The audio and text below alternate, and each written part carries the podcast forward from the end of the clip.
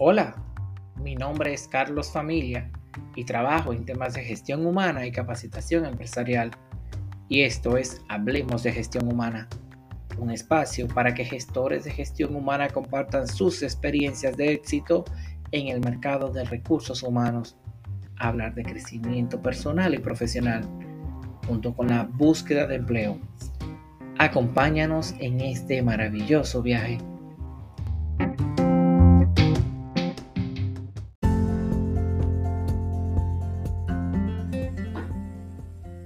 Nacido en San Juan de la Maguana, República Dominicana, y graduado de una licenciatura en Psicología Organizacional en la Universidad Autónoma de Santo Domingo.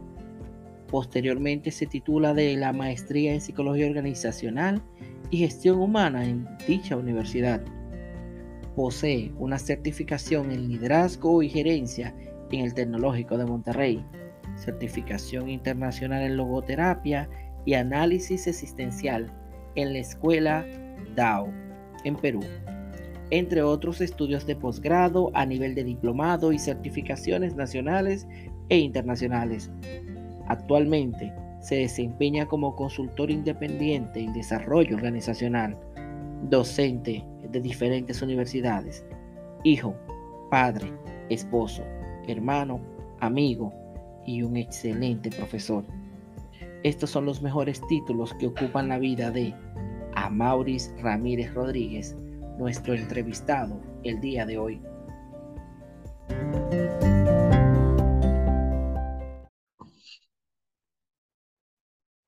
Sean todos bienvenidos a Hablemos de Gestión Humana. El día de hoy nos acompaña Amauris Rodríguez. Amauris Ramírez, nuestro querido profesor, eh, catedrático universitario y eh, conferencista, consultor, experto en temas de gestión humana. Bienvenido a Maurice. Bien, gracias Carlos por la invitación. Aquí estamos para compartir. A Maurice, queríamos hablar sobre la psicología en las organizaciones y sobre la importancia de, de cómo las organizaciones manejan el cambio pero para mucha gente es difícil entender la diferencia entre psicología organizacional y psicología industrial. ¿Por qué es tan difícil diferenciarlo? ¿Y cuál es la diferencia? Bueno, si partimos que primero, el primer concepto desarrollado fue la psicología industrial y que tiene mucho vínculo que ver entre procesos productivos, vínculo hombre-máquina, vínculo, sistemas abiertos y cerrados, bien, de la psicología industrial, un poquito más mecanicista. Pero cuando hablamos de psicología organizacional, vemos un componente más abierto, un componente más complejo en lo que vamos ya trabajando más el comportamiento humano en el interno de las organizaciones y nos interesamos más por ese vínculo y por esas modificaciones conductuales que se dan al interno de las organizaciones. Cuando hablamos de psicología organizacional, hablamos como la ciencia de la psicología, donde se aplican los métodos y técnicas de la psicología general al ámbito de las organizaciones. Es decir, que la psicología organizacional tiene un fuerte fundamento en el trabajo conductual. Y para hacer ese trabajo conductual dentro de las organizaciones, entonces tenemos que ser psicólogos y psicólogo. Entonces, comprender bien lo que es el comportamiento humano, la dinámica de ese comportamiento, cómo se modifican los comportamientos, el sistema de relaciones que hay, eh, que existe entre los seres humanos que componen una organización, que componen un sistema. Entonces, y entonces esto se entrelaza con los componentes de la psicología industrial, que es esa parte de la productividad, esa parte del vínculo hombre-máquina, esa parte de los elementos subyacentes que están dentro de las organizaciones. Entonces, es una combinación de factores que se dan. Por eso uno de los elementos cuando, cuando fungimos como maestros, le enseñamos a los estudiantes que primero, si usted se está formando como psicólogo del área organizacional, usted primero es psicólogo y debe aprender psicología pura porque usted va a ir a aplicar los métodos y técnicas de la psicología general al ámbito de las organizaciones. Entonces ahí recae un poco esas diferencias. Y es muy importante en la actualidad que existan psicólogos organizacionales, porque necesitamos mucho trabajar el componente humano dentro de las organizaciones. Y, más ahora, Mauri, con la nueva realidad que tenemos en las empresas, porque si vemos, si hacemos un levantamiento en las empresas en 2022, vemos que se siguen comportando como en 2020 pre-pandemia. ¿Cómo deberían manejar el, el, cambio las empresas luego de la pandemia? Bueno, para muchas empresas, eh, la pandemia fue una bendición. Para muchas empresas.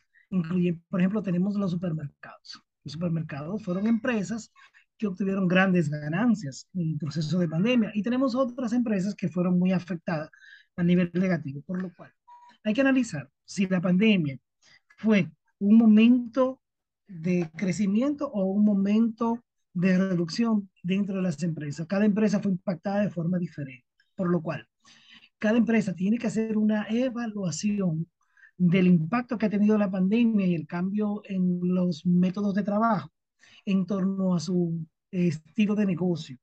Y dentro de ese estilo de negocio estar, estar eh, preparado para ser flexible a responder ante los diferentes retos que tiene el mercado actualmente, a fin de seguir siendo competitivo. Y para esto, por ejemplo, va a tener que incluir el teletrabajo, tiene que incluir la parte de, de modalidades de contrato diferentes, ya no es la persona que está por un salario mensual, sino basado también en resultados. Eh, posiblemente si prestaba un servicio directo, ahora va a tener que prestar servicio en línea. Es decir, tiene que ser altamente flexible en este proceso de transformación que está viviendo la sociedad. Entonces, esto impacta a la gente de manera directa, eh, los cambios que se van a generar debido a la pandemia. Exacto, entonces las personas están impactadas. Eh, en ese impacto a las personas hay que trabajar mucho el componente de salud mental en el ámbito. Eh, en esa parte, cuando una empresa va a hacer una transformación, va a hacer un cambio, eh, tenemos que tomar en cuenta diferentes elementos. Uno de ellos es si el cambio es pertinente, si el cambio es relevante y si es pertinente empezar con un compromiso del equipo de liderazgo ninguna, ningún proceso de cambio puede ejecutarse en una organización si el liderazgo no está altamente comprometido con el mismo. Eso es muy importante. Me gusta ese tema, ese punto que toca, porque muchas empresas esperan que, la, que su equipo cambie, pero no trabajan en su propio cambio o no se comprometen con el cambio que están buscando. Se puede ser exitoso la empresa puede ser exitosa si no se compromete el liderazgo con la operación o con los cambios planteados?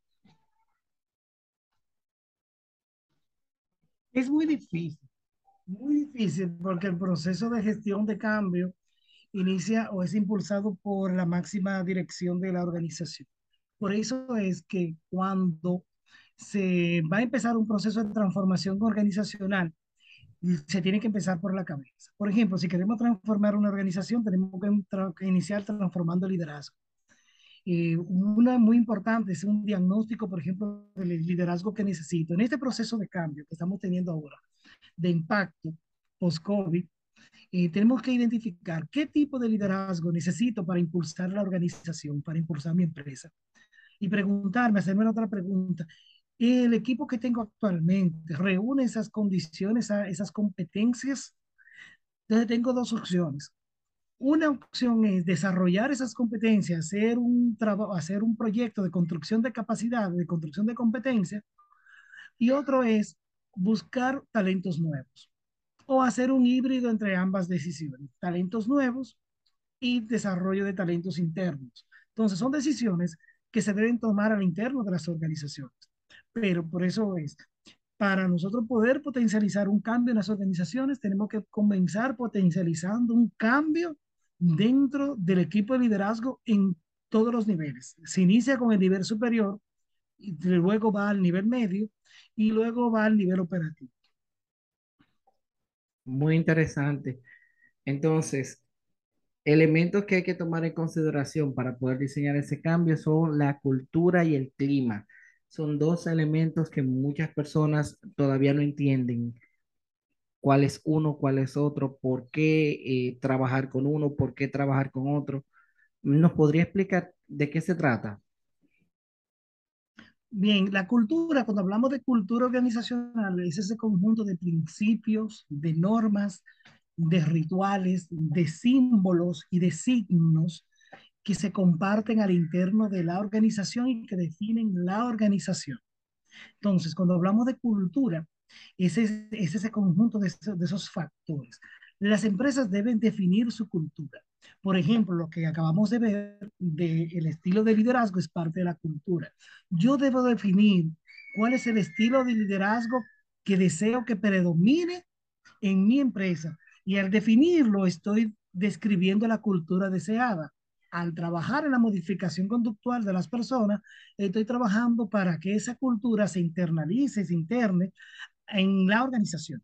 Entonces, cuando hablamos de la estructura de la empresa es parte de la cultura, los símbolos, los rituales, la visión, la misión, los valores, que los valores son muy importantes de que estén construidos en base a comportamientos esperados. ¿Por qué? Porque la calidad, por ejemplo, para una empresa de manufactura puede estar definida de una forma X y la, el mismo concepto de calidad para una empresa de servicio puede estar definido de forma Y. Por lo cual, el concepto calidad para dos empresas puede ser, eh, puede ser muy diferente. Importante, importante que dentro de cuando hacemos la descripción de los valores, sean los mismos eh, especificados de forma conductual. Entonces, todo eso es cultura. Ahora bien, cuando le ponemos el termómetro a la cultura, entonces evaluamos clima, porque el clima es la percepción que tienen los colaboradores, que tienen los servidores, que tienen los socios en torno al quehacer de la institución. Cuando hablo de clima, hablo de una percepción, de una evaluación respecto a elementos de la cultura organizacional. Entonces se podría decir que la percepción que se tiene de los empleados públicos es el clima que se tiene en, en ese tipo de empresas, en las instituciones públicas.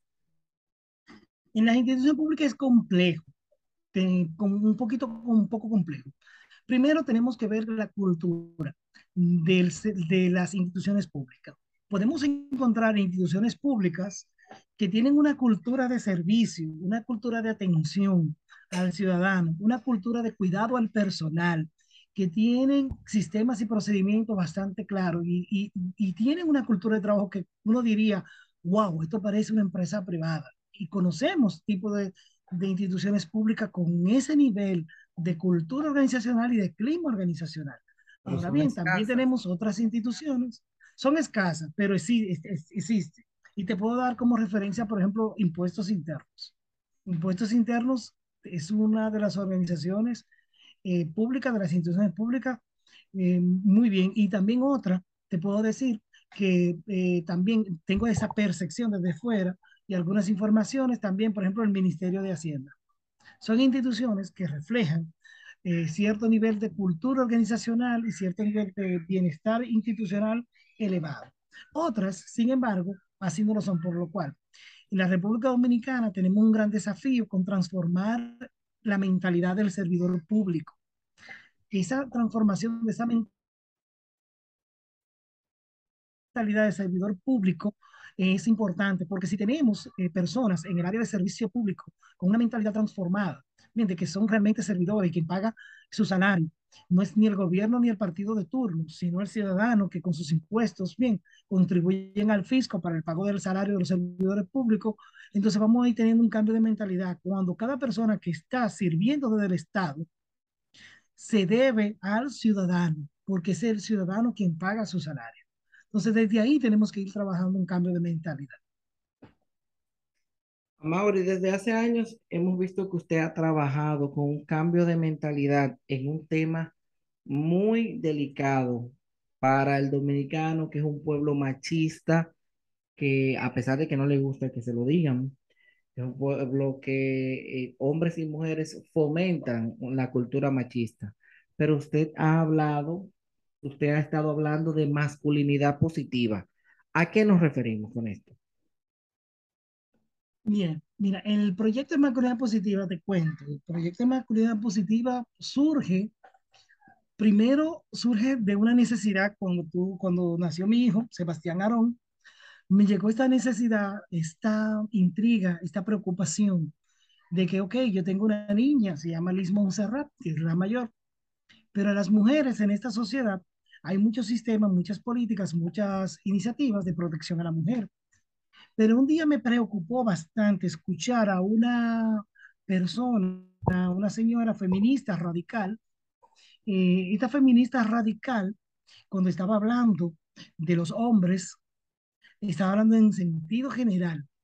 Y yo me pregunté, pero mi Sebastián Arón, que apenas tiene dos meses, ya él por ser un varón y por tener un pene, él va a ser considerado, según lo que yo escucho de esta persona, él es un violador, él es un maltratador, él es un peligro para las mujeres, él es un violador con una pena, porque cuando lo escuché, ella no hacía referencia, entonces dije, aquí hay que ver, me puse a investigar si habían programas de psicoeducación a varones, de cómo estaban las estadísticas en torno a ser hombre en la República Dominicana y me encontré con muchas cosas que me preocuparon. Y por eso nace el proyecto de masculinidad positiva RD. ¿Por qué? Porque tengo que construir, tengo una responsabilidad social de trabajar en una reeducación de los hombres y ver al hombre como un agente de cambio social y, y colocar al hombre también en la agenda pública de las leyes que le, que le puedan beneficiar porque tenemos muchas estadísticas. Por ejemplo, hoy publicamos las estadísticas de suicidio y están alarmantes. El 87% de los suicidios en la República Dominicana son hombres, pero al parecer a nadie le interesa. La alta tasa de deserción escolar preuniversitaria y universitaria son hombres, al parecer a nadie le interesa. El 99% de las personas privadas de libertad son hombres y viven en condiciones infrahumanas dentro de las cárceles, pero al parecer a nadie le interesa. Entonces, cuando las estadísticas apuntan a el varón, al hombre, parece que no encuentran un eco en políticas públicas dentro del Estado.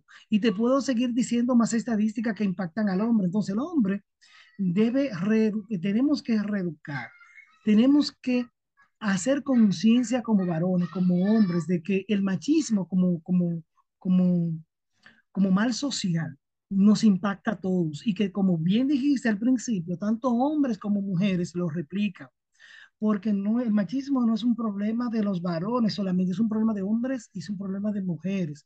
Y ambos replicamos conducta machista y ambos necesitamos hacer una transformación de, nuestro, de nuestra perspectiva en torno a ciertas dinámicas sociales. Y ese es nuestro interés con este proyecto de masculinidad positiva de contribuir a la psicoeducación de hombres y mujeres en torno a la reducción de la violencia a través de la psicoeducación. ¿Y de verdad usted cree que sea posible alcanzar ese objetivo? Bueno, eh, estamos en el camino. Eh, los, los, por ejemplo, me llena de satisfacción los casos en los que hombres han participado en nuestras conferencias, en nuestros talleres, y nos han dicho que han cambiado, que ahora tienen una forma diferente de ver, la, de ver las cosas, ¿Por qué? Porque ya ahora comprenden que el cambiar conductas machistas no es un tema de que para beneficiar a la mujer, sino es un tema para humanizar al hombre. Es un tema para trabajar. Me llena de satisfacción cuando yo escucho a una persona o me escribe que me dice que ahora le da besos y abrazos a sus hijos, que ahora es un padre más cercano, que ahora es un hombre más comprensivo, que ahora es un hombre que sabe expresar sus emociones y que se da el derecho de expresar sus emociones. Entonces, eh, posiblemente te sea una gota en el océano, pero te aseguro que el océano no fuera océano sin esa gota. Lo importante es que cada uno de nosotros coloque una gota y si cada uno de nosotros coloca una gota, podemos hacer en buen dominicana un buen charco.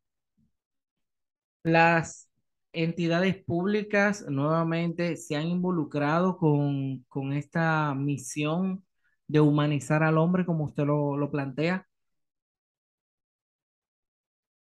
Bueno, mira, hay una construcción, se está dando una construcción peligrosa a nivel del imaginario social, donde género es exclusivo de mujer y violencia es sinónimo de ser hombre.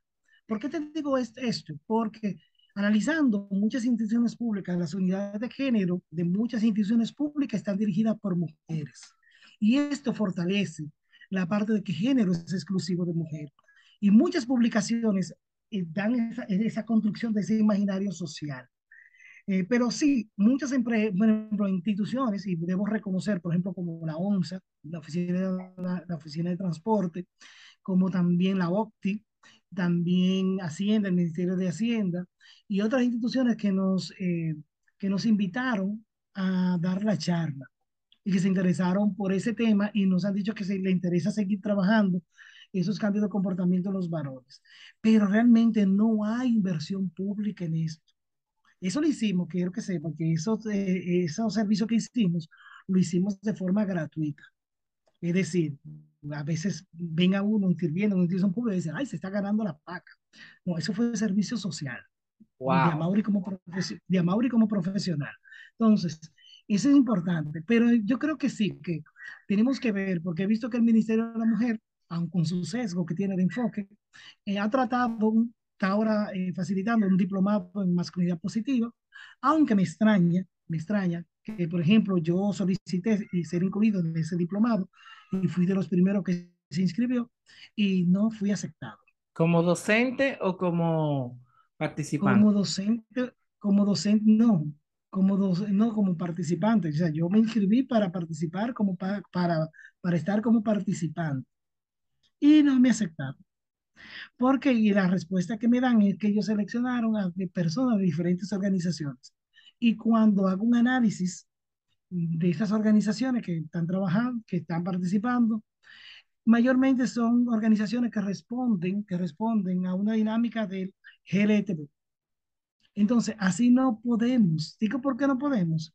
Porque, porque muchos hombres se resisten a escuchar sobre masculinidad positiva. Porque muchas veces quien le va a orientar sobre masculinidad positiva es una mujer.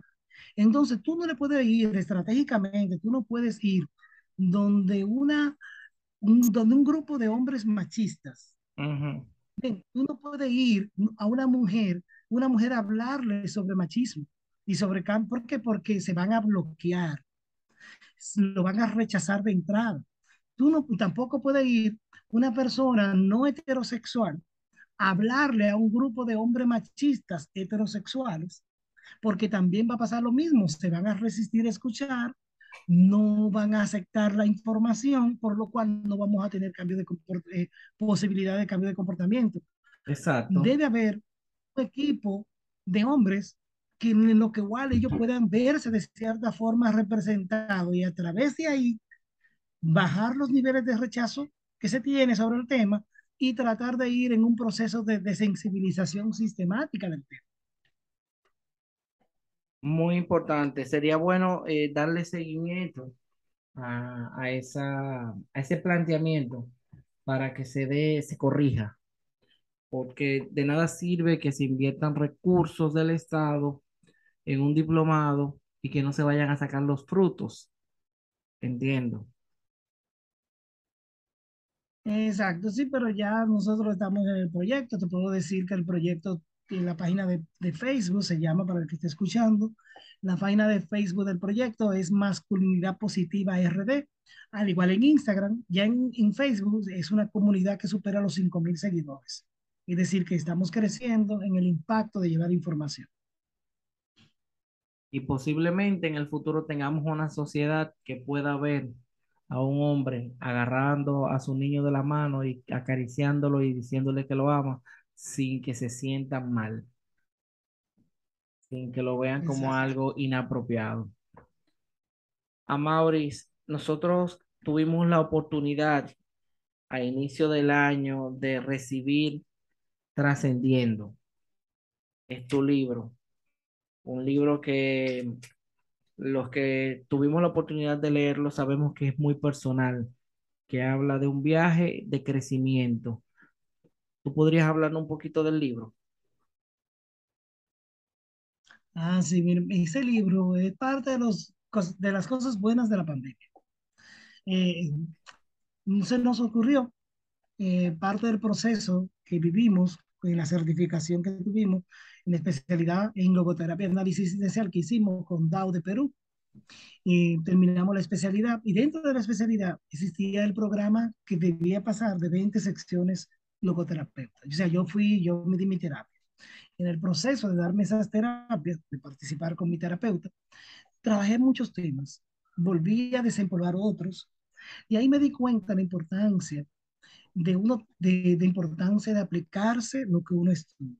Y, lo que encontrarán en el libro es algo interesante, es una narrativa desde mi niñez hasta el momento de mi matrimonio, creo, si no más recuerdo, eh, donde encontrarán anécdotas, narrativas vivenciales, reflexiones desde la logoterapia y 77 preguntas que el lector debe hacerse también para encontrar su propia respuesta.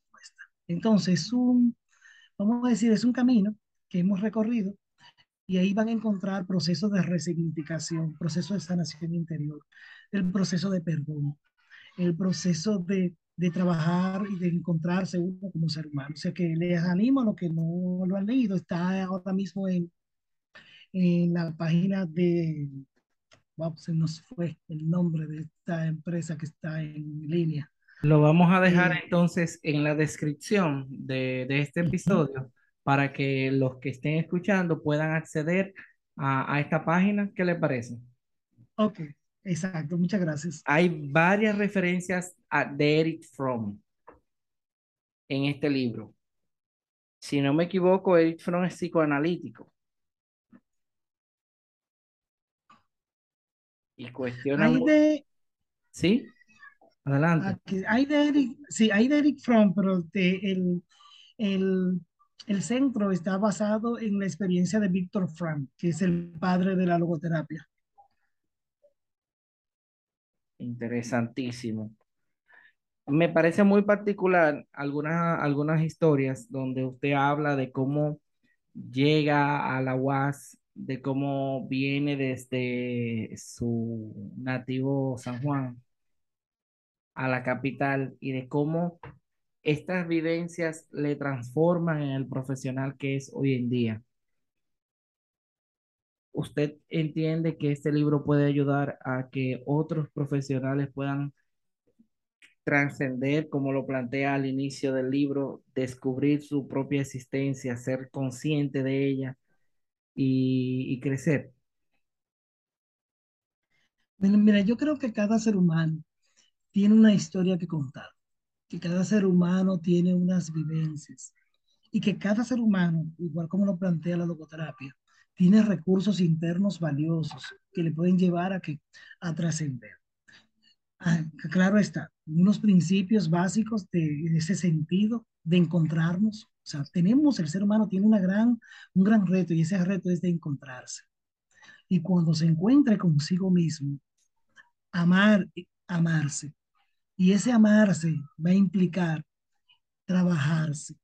Y ese trabajarse implica ese asumir esa responsabilidad ante la vida, ante lo que la vida nos plantea.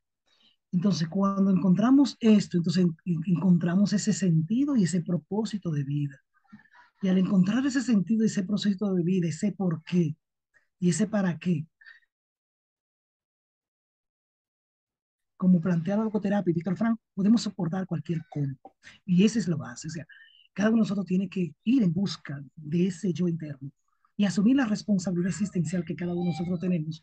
Y ahí vamos a ir avanzando en, esto que, en este camino que llamamos vida. Muy interesante.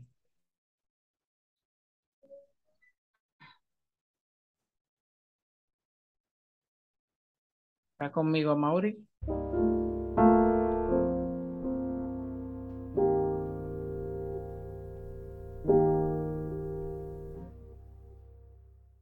Escuchan? Mauri, recientemente saliste de la presidencia del Colegio Dominicano de Psicólogos, la institución que regula el ejercicio profesional de los psicólogos en nuestro país.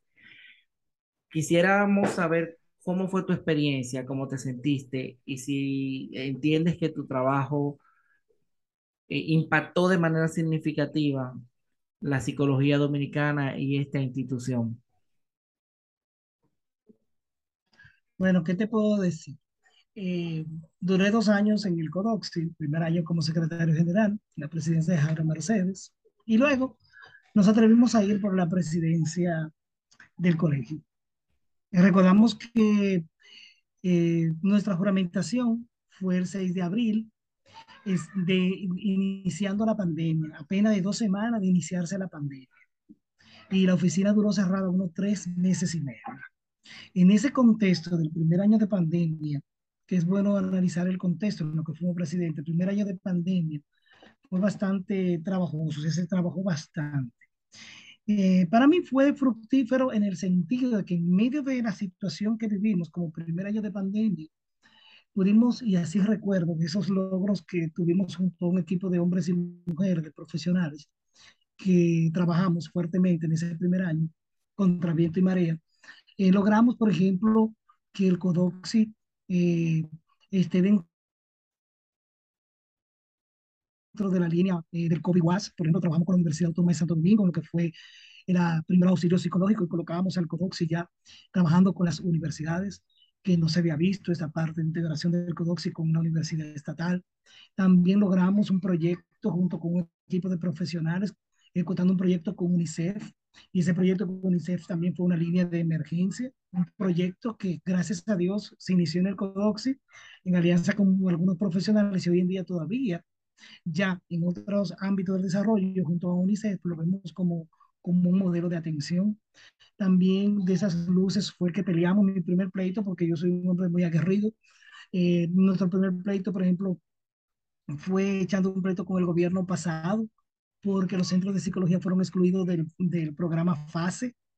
Entonces, eh, logramos que se incluyan, que los psicólogos que estaban ya con su centro, bien, que con su centro, que pagaban impuestos y todo, lograran entrar en el programa FASE y logramos que, que el gobierno pasado lo entrase en el, en el, programa. Eso fue un logro y eso recuerdo fui yo que fue juramentándome hoy a al día siguiente, eh, emitiendo. Hicimos una jornada de lucha, de luto, por la psicología y por la salud mental de la República Dominicana. Eh, creo que si mis estadísticas no me mienten, que logramos en ese año estar en, en, en todos los diarios de circulación nacional, colocando la salud mental como un tema nacional.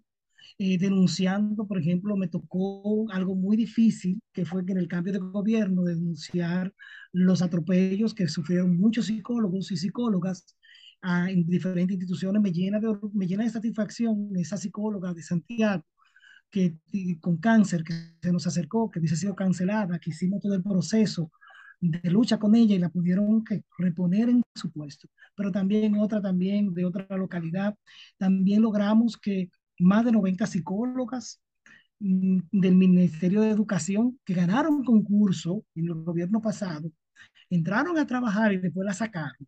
Y se quedaron sin pito y sin flauta, muchas de ellas, porque entraron y después la sacaron aún ganando su concurso y logramos que esas más de 90 psicólogas en este gobierno fueran nombradas. Bien, entonces eso es uno, eh, fueran nombradas. Pero también logramos que los psicólogos fueran incluidos junto con, con la salud. Logramos que los psicólogos sean incluidos en el aumento salarial. Si hoy los psicólogos del sector salud cobran el 30% de aumento, fue en base a esa lucha que nos llevó mucha pasada de hambre, mucho desplante, Recuerdo que nos reunimos tres veces en Palacio. Fue la primera vez que, que, eh, que una vicepresidenta recibe a la comisión del Colegio Dominicano de Psicólogos en Palacio. Nos reunimos en Palacio con el Consejo de Salud y planteamos una serie de situaciones y reivindicaciones. Entonces, eh, si lo vemos así en grandes rasgos, sí, considero que fue valioso también. Eh, hicimos junto con Jubelkis, Jubelkis, que fue la ideóloga Castillo, tuvimos la primera, la guía de telepsicología para la República Dominicana, entonces aquí está ahí, hay que revisarla, hay que actualizarla, pero está ahí como la primera guía y le agradezco mucho a Jubelkis y a Andrés Manjarres y a todos los que colaboraron con esa guía. También actualizamos comenzamos la actualización del Directorio Nacional de Psicólogos, pusimos en funcionamiento la página, aunque ya la página está muy, muy bien, se ha mejorado bastante porque le han hecho cambios, pero la primera página que ya estaba prediseñada la pudimos colocar en ejecución. Es decir, que entre eso y entre otras cosas, pudimos adecuar un poco el local donde estaba el colegio en ese momento y comprar mobiliario. Y te, te, te, te, digo que encontré el colegio con unos 76 mil pesos de fondos y lo dejé con más de 1.300.000 pesos en fondos. Eso se puede decir que fue una gestión muy buena y productiva. Nos alegra. En, una, en, el, en el primer año, y hay que colocar, primer año de pandemia. Muy retador. Inicié en pandemia y terminé en pandemia. Así es. Muy retador ese, ese año. Amaury, recientemente lanzaste una certificación en gestión de cambio organizacional y transformación. Háblanos un poquito de esto. ¿Qué busca? ¿Qué temas se toca? ¿Qué temas se van a desarrollar en este programa? Bueno, este programa ya está llegando a feliz término. Nos quedan unos tres encuentros para ya terminar el proceso. Estamos trabajando lo que es algo que se necesita, la construcción de las competencias y gestión del cambio y la transformación organizacional. Eh, trabajamos acá en la construcción de competencias en los participantes, del diseño de lo que es la cultura organizacional, los elementos que deben definirse, cómo definirlos. Trabajamos lo que es la construcción de la herramienta para el diagnóstico, una herramienta para que no estén utilizando enlatados, sino que puedan tener la capacidad de desarrollar la propia herramienta de evaluación de clima y cultura organizacional, pero también en la parte de cómo construir un plan de mejora basado en resultados y basado también en teoría de cambio.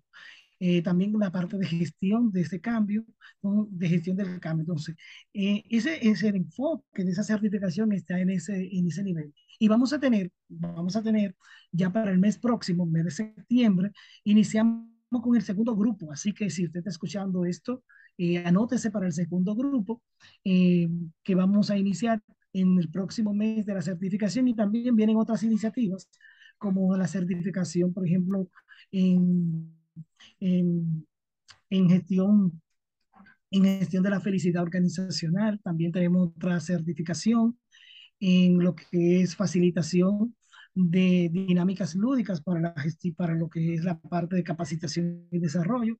Y venimos con muchas iniciativas a través de la firma que tenemos, ya tenemos una firma que se llama Inno Project, Consultoría y Gestión. Fantástico, muchos proyectos por delante. Maurice, antes de pasar a, los, a las formas de contacto, quisiera preguntarte, ¿Cómo quieres que te recuerden las generaciones futuras de psicólogos y la sociedad dominicana y por qué? Bueno, no aspiro, hay, hay algo, no sé, no aspiro a que me reconozcan ni me recuerden. Creo que los seres humanos pasamos. Lo que yo quiero es aportar. ¿Qué es lo que quiero aportar? Quiero aportar hoy bien, desde quiero aportar con mi vida, bien, a una mejor sociedad. Quiero aportar con mi vida, bien, a que mis hijos puedan tener un mejor mañana. Eh, quiero aportar a los psicólogos y psicólogas que puedan defender sus derechos, que la psicología pueda ser revalorizada en la sociedad. Y eso empieza por cómo yo la ejerzo, por cómo yo la vivo y lo que hago para defenderla. Entonces, más que como quisiera que me recuerden, porque solamente quisiera como que me recuerden mis hijos como un padre amoroso. Por eso me preocupa, me preocupo con ellos, me ocupo con ellos de inculcarle amor y ternura en su corazón, porque yo no sé el día de mañana. Yo cuando salgo de acá, yo tengo que darle un beso a mis hijos. Les digo mucho te amo, les digo mucho te quiero. Eh, ¿Por qué? Porque yo no sé el día que salga y no vuelva y que le quede en el corazón de ellos. Entonces, para mí lo más importante es lo que estoy sembrando en el corazón de esos dos hijos míos. Lo demás eh, es lo demás. Exacto. centro de mis hijos. Así es. Amor, ¿y cómo nos contactamos contigo? No, es fácil. eh, bueno, mi, contacto, tengo un teléfono que es como público porque aparece en todos los lugares, 829-980-2929, pero también en Facebook, aunque está lleno, eh, es Amaury Ramírez Rodríguez, y también en Instagram me pueden encontrar como Amaury Ramírez R. El proyecto de Trascendiendo, el libro, también tiene su página, porque es un proyecto, y le animo a entrar a la página del libro, que se llama también así Trascendiendo. Está en Instagram y en Facebook, la página del libro Trascendiendo y el proyecto que hablamos en inicio, que también es Masculinidad Positiva RD, tanto en Instagram como en Facebook. Perfecto. Te agradecemos mucho que nos hayas acompañado en este episodio de Hablemos de Gestión Humana. Esperamos que en el futuro podamos seguir compartiendo este y otros temas. Para los que no Muchas gracias. Sí, adelante. Sí, muchas gracias, Carlos, por la invitación. Eh, si escucharon a nuestros niños, pasa que los niños están acá, están en su hora de cenar y bañarse ya para acostarse. Y se ponen bastante intensos en esta hora de la noche. Así que ha sido un placer para mí, Carlos, que recibir tu invitación y haber compartido estos temas contigo y con las personas que escuchan eh, tus podcasts. Muchas gracias. Esto ha sido todo por el día de hoy. Esto fue Hablemos de Gestión Humana. Nos seguimos escuchando.